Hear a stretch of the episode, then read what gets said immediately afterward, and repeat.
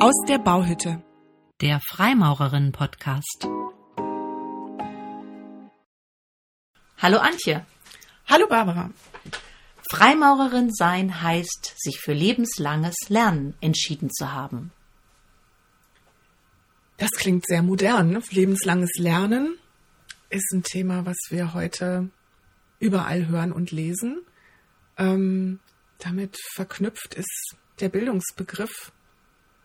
Wann ist heute eigentlich ein Mensch gebildet? Was ist Bildung? Bildung bezeichnet in der Pädagogik die Auseinandersetzung eines Menschen mit sich und seiner Umwelt mit dem Ziel kompetenten und verantwortlichen Handelns. Bildung ist also Überprüfung und Erweiterung von Wirklichkeitskonstruktionen, ist mehr als bloße Vermittlung und Aneignung von Wissen und Qualifikationen, sondern Bildung ist im weitesten Sinne Selbstaufklärung und Emanzipation. So erklärt es jedenfalls Stangl 2023 ähm, in dem Lexikon äh, für Psychologie und Pädagogik. Hm. Selbstaufklärung und Emanzipation heißt das, ähm, ich muss da gar nichts mehr lernen vorher, sondern also kannst du das noch ein bisschen konkreter definieren? Das ist mir noch zu ungreifbar. Ja, also es ist natürlich tatsächlich so, dass Bildung letztlich ähm, die Ausstattung zum Verhalten in der Welt ist. Ähm, in unserer modernen Welt ähm, gibt es aber natürlich eine Vielfalt ähm, von Lebensformen und Normen. Und das bedeutet, zuerst muss man den Umgang mit Menschen lernen, ähm, dass wir uns zivilisiert verhalten können müssen und unser Verhalten eben auch berechenbar für andere machen. Kommunikationsfähigkeit sei, äh, fähig sein, äh, nicht gewaltförmig auf neue Probleme und auf Erfahrungen des Fremden oder anderer Kultur zu reagieren. Aber natürlich gibt es bestimmte grundsätzliche Kulturtechniken wie Lesen, Schreiben, Rechnen, die wir natürlich mal zunächst erwerben müssen, um uns ähm, in einer Welt dann eben auch angemessen verhalten zu können. Mhm. Ein tolles Zitat zum Thema Bildung ähm, finde ich, was Georg Kerchensteiner, ein Reformpädagoge aus dem ähm, aus der zweiten Hälfte des 19. Jahrhunderts gesagt hat. Der sagte, Bildung bleibt, wenn alles, was man gelernt hat, wieder vergessen ist. Hm.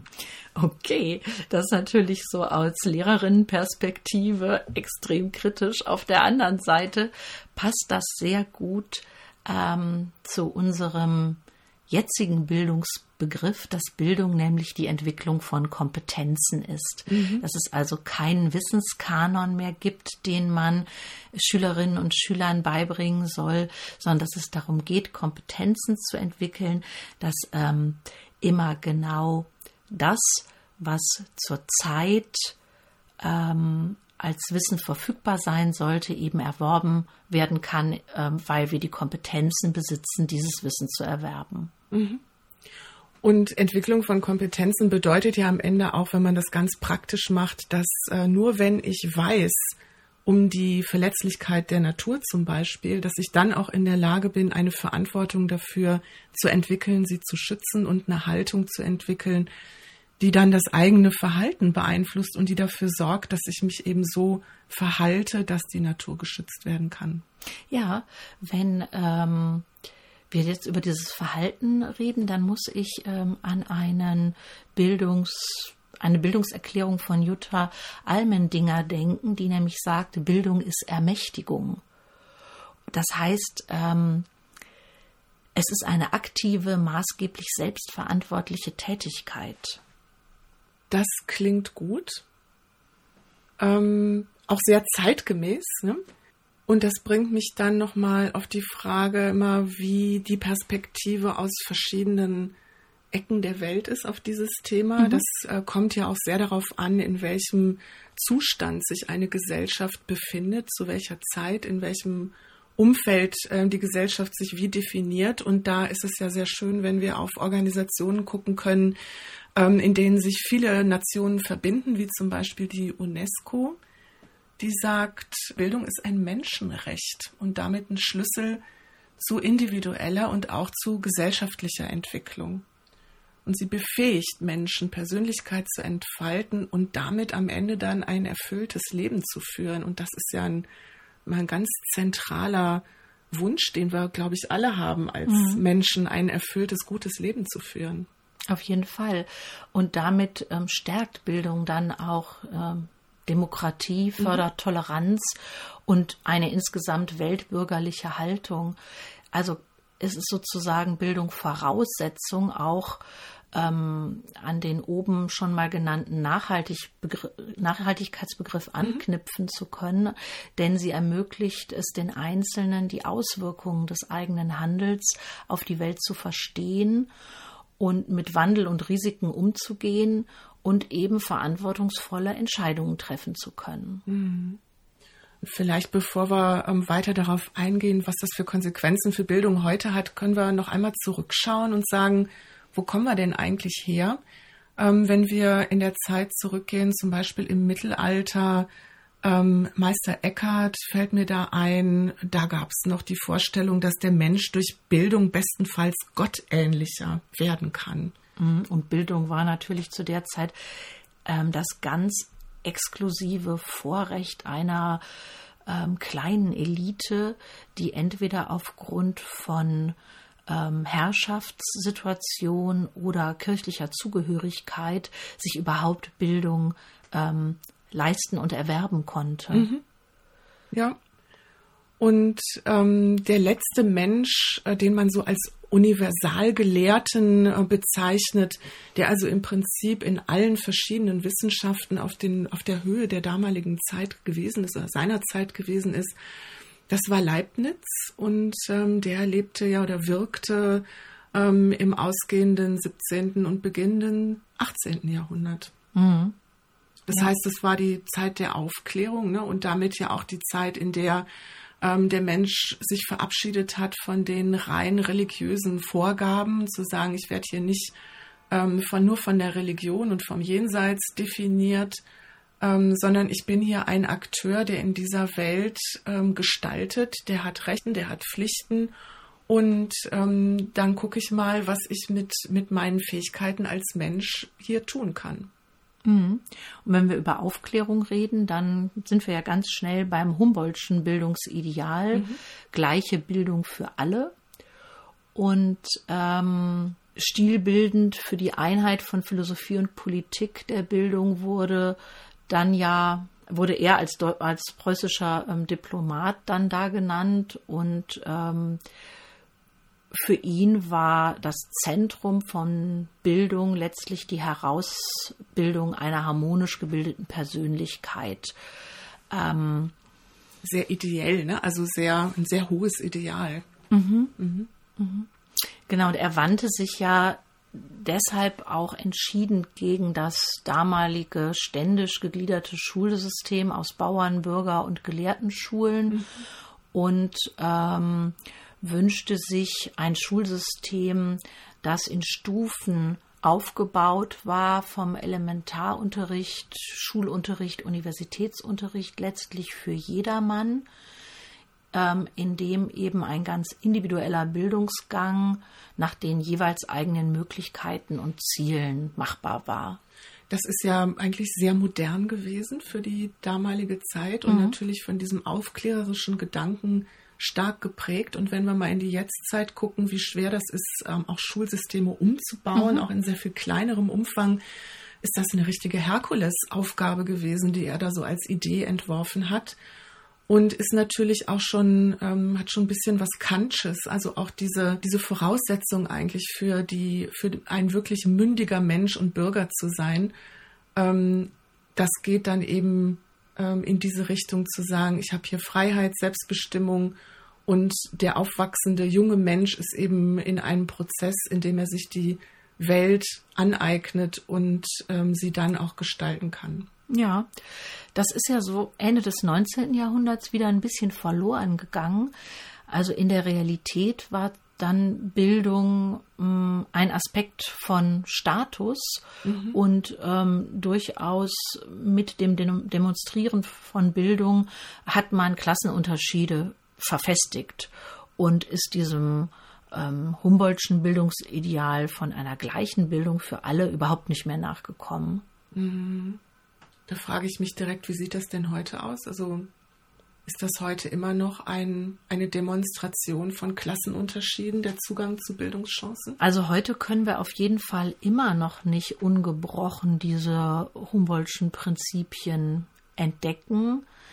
Ähm, wir haben immer noch verschiedene Schulformen und Bildungswege eingerichtet, die mhm. früh separieren und unterschiedliche Abschlüsse und damit eben auch unterschiedliche Lebenschancen eröffnen und die individuellen Fähigkeiten und Neigungen ähm, werden von ethnischer Herkunft, Geschlecht, Religion in ihrem Erfolg bzw. Misserfolg im Bildungswesen deutlich bestimmt, was durchaus ein deutsches Phänomen ist, stärker als in anderen Ländern. Mhm. Und ähm, ungeachtet der radikalen radikalen Veränderungen in den äh, Teilhabechancen auf höhere Bildung ist dieser Unterschied immer noch vorhanden. Also obwohl jetzt inzwischen mehr als 50 Prozent zum Beispiel das Gymnasium besuchen und mehr als 40 Prozent eines Altersjahrgangs ähm, die Studienberechtigung erwerben, ist äh, Herkunft immer noch ein Thema. Und letztlich ist es vielleicht auch in Deutschland besonders so, weil geschichtlich im 19. Jahrhundert sich Deutschland als Kulturnation definiert hat und ähm, wir eben gerade den Status über Bildung aufgezeigt bekommen haben und Bildung eben ein starker Schlüsselbegriff in der deutschen Geschichte gewesen ist. Und das wirkt nach wie vor fort, meiner Meinung nach. Mhm. Mal ein bisschen weg von Deutschland hin nochmal auf einen Blick auf die Weltgemeinschaft. Die Vereinten Nationen haben ja in ihren strategischen Entwicklungszielen auch das Thema ähm, Bildung aufgenommen. Mhm. Das ist das Development Goal Nummer vier, ähm, die chancengerechte und hochwertige Bildung da sind Ziele formuliert, in diesem Fall bis zum Jahr 2030, die schon auch ähm, für Nationen wie unsere, die also im internationalen Vergleich sich selber zumindest ähm, mhm. bescheinigen, dass sie eigentlich viele Dinge schon ganz gut machen, immer noch nicht so selbstverständlich alle erreichbar sind. Ne? Mhm. Denn hier wird auch noch mal ganz deutlich, bis 2030 sollen für alle Menschen inklusive chancengerechte und hochwertige Bildung sowie Möglichkeiten zum lebenslangen Lernen sichergestellt werden. Mhm.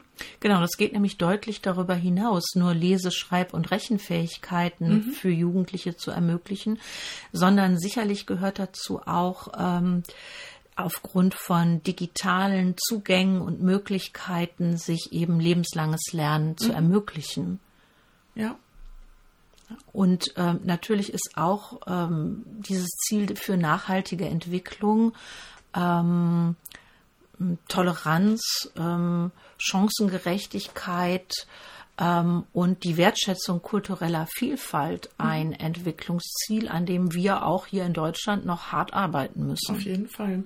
Und wenn wir in andere Gegenden der Welt schauen, dann sehen wir, ähm, dass da nicht nur zum Teil langsame Fortschritte auch in diese Richtung ähm, getan werden, gegangen werden, sondern dass wir auch Rückschritte mhm. haben. Also ganz aktuell ähm, ist natürlich hier auch der Blick nach Afghanistan ähm, relevant. Die Mädchen, die jetzt wieder in einer stärkeren Geschlechterapartheit mhm. leben mhm. und keine oder zunehmend weniger Möglichkeiten für Bildung haben, ähm, die jetzt einfach nach einer grundlegenden Schulbildung nicht mehr weiter lernen dürfen und der Zugang ja. zu den Universitäten jetzt komplett ja, verunmöglicht worden ist. Ja, es ist eine ganz schreckliche Entwicklung, dass über 500 Tage die Mädchen ähm, im Sekundarschulalter äh, die Schule nicht mehr ähm, besuchen dürfen und damit eine ganze Generation ähm, Mädchen ihrer Zukunftschancen beraubt werden.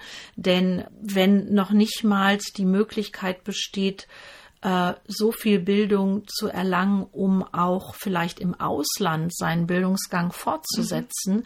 wenn noch nicht mal Zertifikate oder Prüfungen abgelegt werden können, dann ähm, ist wirklich ein, werden diese Mädchen wirklich zurückgeworfen auf ein Leben mit einer ganz frühen Erwerbsgeschichte, ähm, die nur im eigenen häuslichen Rahmen möglich ist, ein vollständiges Ausschließen mhm.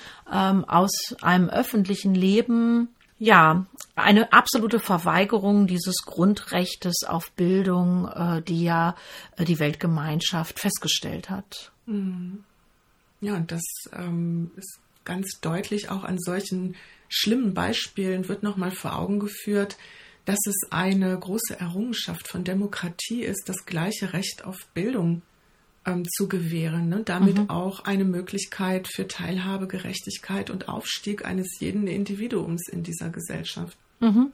Und auf der anderen Seite äh, wird auch noch mal ganz deutlich, dass der demokratische Staat selbst auch auf eine breite Bildung seiner Mitglieder angewiesen ist, mhm.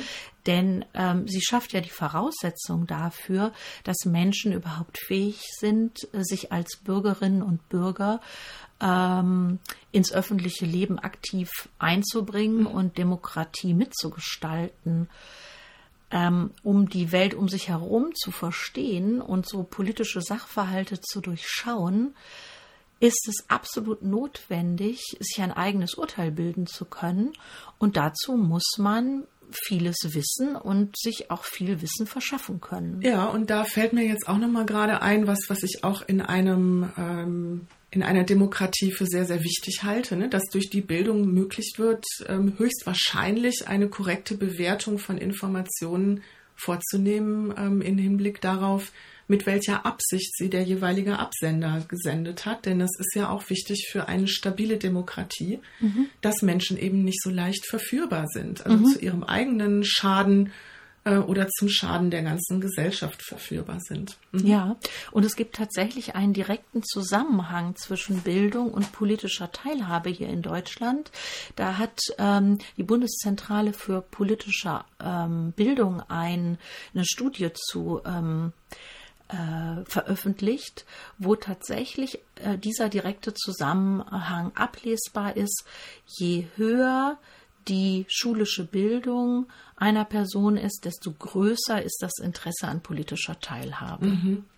Ich glaube, da gibt es verschiedene Aspekte in der Konsequenz, die man sich nochmal so durchdenken muss, was das eigentlich bedeutet, immer mhm. wieder, ne? was das bedeutet, ähm, dass das so ist und wie sehr wir am Ende davon profitieren, ähm, wenn wir eine, einen hohen Bildungsdurchschnitt haben. Und das beginnt eben mit dem Zugang zu einer ähm, Bildung in dem Maße, wie der Mensch dann eben sie ähm, genießen und entwickeln möchte. Mhm. Mhm. Ja, und dafür ähm, ist natürlich auch die Bekämpfung von Armut eine ja. Grundvoraussetzung, denn ähm, je stärker die Armut ist in der Familienleben, desto massiver verkürzt sich ähm, die Zeit, äh, wo Bildungsgänge für Menschen mhm. überhaupt möglich sind, da sie eben sehr früh in die ähm, Erwerbstätigkeit gedrängt werden, ob das jetzt Kinder sind, die in Afghanistan Teppich knüpfen müssen oder Minenarbeit im Kongo leisten mhm. oder in der Textilfabrik in Bangladesch äh, mhm. zum Lebensunterhalt beitragen. Ähm, je größer die Armut ist, die Not der Familie, desto geringer ähm, ist die Zeit, die Kinder haben, um zu lernen. Ja, das erinnert mich dann wiederum an ähm, Europa in früheren Zeiten, also in frühindustrieller Zeit. Ich erinnere mich äh, an ein Bergwerk, was ich mal in Cornwall besucht mhm. habe, ähm, wo dann damals schon gesagt wurde, naja, eigentlich waren dann schon die 14-jährigen Kinder ähm, langsam zu groß, um in diese Stollen mhm. reinzugehen. Das heißt, gearbeitet wurde in, an diesen Arbeitsplätzen bis zum Alter von 14 Jahren. Und ähm, dann ist natürlich klar, wenn man dann den ganzen Tag da unter Tage arbeitet, dass da kein Raum mehr ist für Bildung und Lernen. Mhm. Ähm, es erinnert mich aber auch nochmal daran, wir hatten ja vor ähm, kurzer Zeit in der Loge einen äh, Vortragsabend über Christine de Pizan, mhm. die erste Frau ähm, im französischen Mittelalter, die ihren Lebensunterhalt selbst durch Schreiben verdienen konnte. Und bei ihr war es ja auch so. Und egal, äh, welche Umstände man jetzt noch so mit einbezieht, dass sie am Ende als Witwe in der damaligen Zeit eigentlich klassisch nur die Möglichkeit gehabt hätte, wieder zu heiraten oder ins mhm. Kloster zu gehen. Und sie verfügte aber ähm, aufgrund glücklicher Umstände über eine ähm, sehr hohe Bildung, also insgesamt für die, für die damaligen Verhältnisse hohe Bildung und für eine Frau schon mal sowieso. Und sie war dadurch ähm, wiederum mit glücklichen Umständen am Ende in der Lage, als Schriftstellerin nicht nur für sich und ihre Familie den Lebensunterhalt zu verdienen, sondern auch ähm, für weitere Frauen und Angestellte, die sie eben beschäftigen konnte. Und das war eine ganz außergewöhnliche Bildungsbiografie, die wir da haben und wo wir eben sehen, dass auch zu diesen Zeiten, wo eigentlich das Umfeld, das Gesellschaftliche das noch gar nicht so vorsah, trotzdem die Bildung ermöglichte, ein selbstbestimmtes Leben mhm. zu führen. Ja, äh, danke, dass du dieses Beispiel nochmal bringst. Damals war das tatsächlich der Schlüssel, dass sie äh, lesen und schreiben konnte. Heute, wenn ich mir das in der Schule angucke, reicht das sicherlich nicht mehr. Ähm, also diese grundlegenden Kulturtechniken, Lesen, Schreiben und Rechnen ähm, zu beherrschen. Es müssen unbedingt digitale Fähigkeiten mhm. dazukommen, um am modernen Leben überhaupt teilhaben zu können. Ja. Also ohne diese kulturellen Basiskompetenzen, ähm, auch naturwissenschaftlichen Verstehens, ist das heute gar nicht mehr möglich, das eigene Lernen zu organisieren, den Mediengebrauch ähm, angemessen ähm, zu organisieren und ähm, sich eben wirklich grundlegende Techniken, die Bildung für alle in der Zukunft im Sinne des lebenslangen Lernens ähm, mit sich bringt. Mm, das stimmt. Und lebenslanges Lernen ist ja ein Schlagwort, ähm, das man auch erstmal wieder definieren muss. Aber wenn man mal in Unternehmen guckt zum Beispiel und, und sich anschaut, wie sich auch in Büroumfeldern das Arbeiten verändert hat in den letzten Jahren und Jahrzehnten, dann kommen die Menschen ohne lebenslanges Lernen gar nicht mehr mhm. durch ihr, ähm, ihren, ihr Berufsleben, anders als es früher war, wo man mit der Ausbildung eigentlich auch ausgebildet war mhm. und konnte dann auf diesem Wissen ähm, aufbauend eigentlich sein gesamtes Berufsleben bestreiten. Das ist heute grundlegend anders. Ja. Und wir haben die Aufgabe natürlich dann als Gesellschaft dieses lebenslange Lernen so zu etablieren in unserer ähm, Gesellschaft mit allen Möglichkeiten, die es dazu braucht, mit dem Bildungssystem, was so offen sein muss und wo man auch die Menschen ermuntern muss oder ermutigen muss, sich auf einen solchen Weg einzulassen, denn er macht ja vielleicht auch dem einen oder anderen so ein bisschen Sorge ähm, weil ich dann eben nicht genau weiß, was ist denn morgen. Ja, also das führt genau wieder auf diesen Gedanken zurück. Äh, dass wir uns Kompetenzen erarbeiten, mhm. die uns ermöglichen, auf immer neue Herausforderungen sowohl im wissenschaftlichen als auch im gesellschaftspolitischen Kontext zu reagieren, mhm. ähm, was auch dazu führt, dass wir Teilhabe, also auch politische Teilhabe überhaupt wahrnehmen können. Denn viele Fragen, die wir, die sich stellen, ob das jetzt ethische sind, mhm. ähm, Gentechnik, das setzt ein gewisses Grundverständnis voraus, damit ich überhaupt in der Lage bin, nicht rein emotional Dinge zu entscheiden, sondern zu einem vernünftigen ähm, ja, zum vernünftigen Erschließen von Argumenten zu kommen, um diese abwägen zu können, um dann durch politische Teilhabe mich für die eine oder andere Seite zu entscheiden. Mhm. Und es kommen einfach ähm, in, durch die Digitalisierung immer schneller, immer größere Veränderungen auf uns zu. Ein ganz schönes aktuelles Beispiel ist jetzt ChatGPT, ja. ähm, diese sogenannte künstliche Intelligenz, die in der Lage ist, mit dem Wissen, gesammelten Wissen bis zum Jahr 2021 eigentlich alle Aufgaben äh, zu erfüllen, alle Wissenspunkte zu verknüpfen, die man aufträgt. Ja, also das ähm, führt auf jeden Fall dazu. Also gerade ist ähm, in der Wissensvermittlungs ähm, Diskussion, das ist ein großes Thema. Es wird auf jeden Fall dazu führen, dass wir über neue Aufgabenformate nachdenken müssen ähm, und dass wir schauen müssen, wie wir diese sehr interessante und möglicherweise auch produktive ähm, Plattform zukünftig in den Bereich Lernen integrieren können. Mhm. Ja, und ich glaube, ähm, was entscheidend ist, ist, dass wir uns selber prüfen in solchen äh, Momenten, wo diese neuen Dinge diskutiert werden. Was löst das in uns aus? Mhm. Also im besten Fall Neugier und ein aktives Auseinandersetzen. Ich glaube, wenn das gelingt, dann bin ich schon sehr weit fortgeschritten auf dem Weg des lebenslangen Lernens. Mhm. Ne? Wenn mir das keine Angst macht oder ähm, Abwehrgefühle ähm, entstehen, sondern wenn ich mich da neugierig drauf einlassen möchte, dann habe ich schon einen großen Schritt Richtung lebenslanges Lernen getan. Ja, also das zeigt vielleicht auch noch mal auf, wie stark wir uns aus der im 20. Jahrhundert noch sogenannten Wissensgesellschaft herausbewegt haben, dass wir also wirklich längst inzwischen den Übergang in die Informationsgesellschaft geschafft mhm. haben und das setzt aber in Bezug auf Berufswelt jetzt wirklich voraus, dass dort stabile Persönlichkeit mhm. mit einer gewissen Resilienz Resilienz ähm, an immer neue Herausforderungen äh, kreativ herangehen. Ja, ja. Und kreativ ähm, bedeutet eben, ich kenne morgen oder die, die Probleme von morgen noch nicht, aber ich brauche dann die Chancen, Lösungen zu finden. Also ich muss einfach in der Lage sein, Lösungen für schnell neu auftretende Probleme zu finden und ganz neue Ansätze zu kombinieren. Mhm. Ja? ja. Und ähm, ehrlich gesagt, auf der anderen Seite denke ich, es ist doch noch nie so leicht gewesen wie heute, ähm, sein Wissen zu erweitern. Mhm. Also denk dran, du setzt dich abends aufs Sofa, ähm, machst auf deinem Handy da YouTube auf und da hast du alles verfügbar, kostenlos, ähm, was du so wissen möchtest. Also mhm. jedenfalls kannst du dich dazu sehr vielen Themen ähm, aktiv weiter informieren und Wissen erwerben. Ja, aber du musst selbst eine Frage formulieren. Mhm. Du musst also selber aktiv werden und ähm, damit vielleicht den Weg aus der selbstverschuldeten Unmündigkeit beschreiten und ähm, ja, also wirklich aktiv werden. Ja, interessant. Das heißt, da bist du jetzt über den Umweg YouTube, bist du wieder zurück bei Kant und in mhm. der Aufklärung und damit ja eigentlich ähm, wird es, glaube ich, mal allerhöchste Zeit, dass wir auf den äh, Bildungsgedanken in der Freimaurerei mal schauen. Ja. Ähm, wie halten wir es denn eigentlich in der Loge? Oder was ist denn in der Freimaurerei? Was spielt denn da Bildung eigentlich für eine Rolle?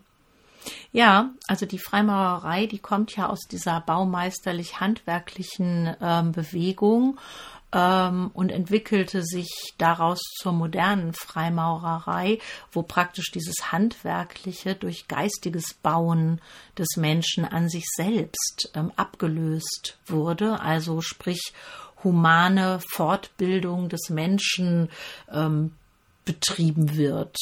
Am Anfang steht da sicherlich die Aufforderung zur Selbsterkenntnis. Also da haben wir auf jeden Fall diesen Bildungsaspekt, dass nämlich ähm, das ja wesentliche Voraussetzung für eine Wandlung und Selbstwerdung des Einzelnen ist. Also sich selber verstehen lernen als Voraussetzung ähm, dass man über sich selbst nachdenkt, mhm. äh, dass man Zeit für sich selbst und seine Bildung sich nimmt. Mhm. Und dass man auch nicht erwartet, dass andere einem das dann servieren. Ne? Mhm. Das steckt da aber natürlich auch ein bisschen drin. Ja, also die und, Befreiung von so Vorurteilen ja. äh, äh, wäre auch wichtig.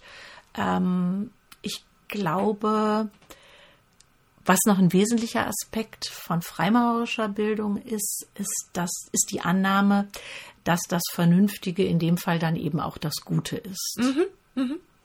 Ja, und äh, wir haben ja in der Freimaurerei drei Grade. Da könnte man ja auch sagen, das sind drei Bildungsgrade, mhm. ähm, weil du verschiedene ähm, Schwerpunkte anschaust oder bearbeitest in der Arbeit an der eigenen Persönlichkeit, also das zu entfalten. Ähm, das heißt, schaust auf dich selber, schaust dann auf das menschliche Miteinander und ähm, auch dann über das eigene Sein hinaus und schaust, was du da für Einsichten gewinnst und welche Verantwortung daraus erwächst. Hm. Also ich finde, es gibt da mehrere Ansatzsätze von mhm. Lernen in der Loge. Also auf der einen Seite diesen sogenannten Community-Ansatz, mhm. also man lernt als Mitglied einer Gemeinschaft, übernimmt dort zunehmend Verantwortung. Auf der anderen Seite ähm, können wir auch entdeckendes Lernen feststellen, wenn wir zum Beispiel auf Wanderschaft gehen, andere mhm. Logen besuchen und uns anschauen, äh, was passiert dort und das reflexiv in die Loge wieder mitbringen. Und ähm, Lernen am Modell ist sicherlich auch äh, so ein Aspekt, den ja. wir in der Loge bei der TA immer wieder haben. Mhm. Ja, und wir haben auf der äh, Webseite der Frauengroßloge von Deutschland ja auch so ein paar äh, Formulierungen mal gefunden, ähm, wie wir eigentlich freimaurerische Arbeit verstehen. Und da mhm. gefällt mir jetzt hier ein Absatz ganz gut, den würde ich hier ganz gerne noch anfügen. Ähm, die freimaurerische Arbeit soll Menschen dazu befähigen, im Alltag ethisch zu handeln und einen aktiven Beitrag zur Verbesserung menschlicher Lebensumstände und gesellschaftlicher Strukturen zu leisten. Es kennzeichnet die Freimaurerei, dass sie keine fertigen Antworten oder Konzepte vorgibt, sondern Arbeitswerkzeuge anbietet. Selbstbesinnung und Selbstreflexion, die Arbeit mit Symbolen, gemeinsames rituelles Erleben, die Aneignung von Wissen sowie der Gedankenaustausch untereinander und die Übung freien, eigenständigen Denkens. Die freimaurerische Arbeit beinhaltet den selbstständigen und flexiblen Erwerb eigenen Wissens ebenso wie die Umsetzung gewonnener Erkenntnisse innerhalb des individuellen Lebensbereichs. Ja, also wenn ich das höre und lese, freue ich mich eigentlich immer wieder, dass wir das mal so formuliert haben. Ähm, und das ist eigentlich sind, ist die Werkzeugbenutzung genau das, was wir oben als moderne Form des, der Bildung bezeichnet haben, nämlich der Kompetenzerwerb. Mhm. Also mit dem Umgang dieser Werkzeuge erlange ich geistige Kompetenzen, die mir ermöglichen, in die Welt hinauszutreten und da das zu tun, so zu handeln, wie ich es als richtig und gut erkannt habe. Und der Knaller ist doch eigentlich, dass die Freimaurerei, ähm, die ja jetzt nicht neu ist, sondern die auch schon als moderne Freimaurerei seit mindestens 300 Jahren mhm. existiert, dass die so viele Elemente enthält, schon so lange, die wir als so modern und als gegenwärtig betrachten heute und dass die schon ähm, da angelegt worden sind und dazu gehört das lebenslange Lernen. Mhm. Also sie ermuntert uns zu einem ständigen Wissenserwerb. Absolut. Ich finde, das ist ein super Schlusswort. Mhm. Vielen Dank für das Gespräch heute, Antje. Ja, dir auch vielen Dank, Barbara. Es ist äh, länger geworden, als wir das eigentlich ähm, uns vorgenommen hatten. Und doch haben wir so viele Aspekte überhaupt nicht berührt in unserem heutigen Gespräch. So ist es. Wir danken euch ganz herzlich, dass ihr uns zugehört habt bis hierhin. Folgt uns gerne auf unserer Webseite oder auf Instagram und wir hoffen, dass wir euch bald wieder hören hier, wenn es wieder heißt, aus der Bauhütte der Freimaurerinnen Podcast. Tschüss. Tschüss.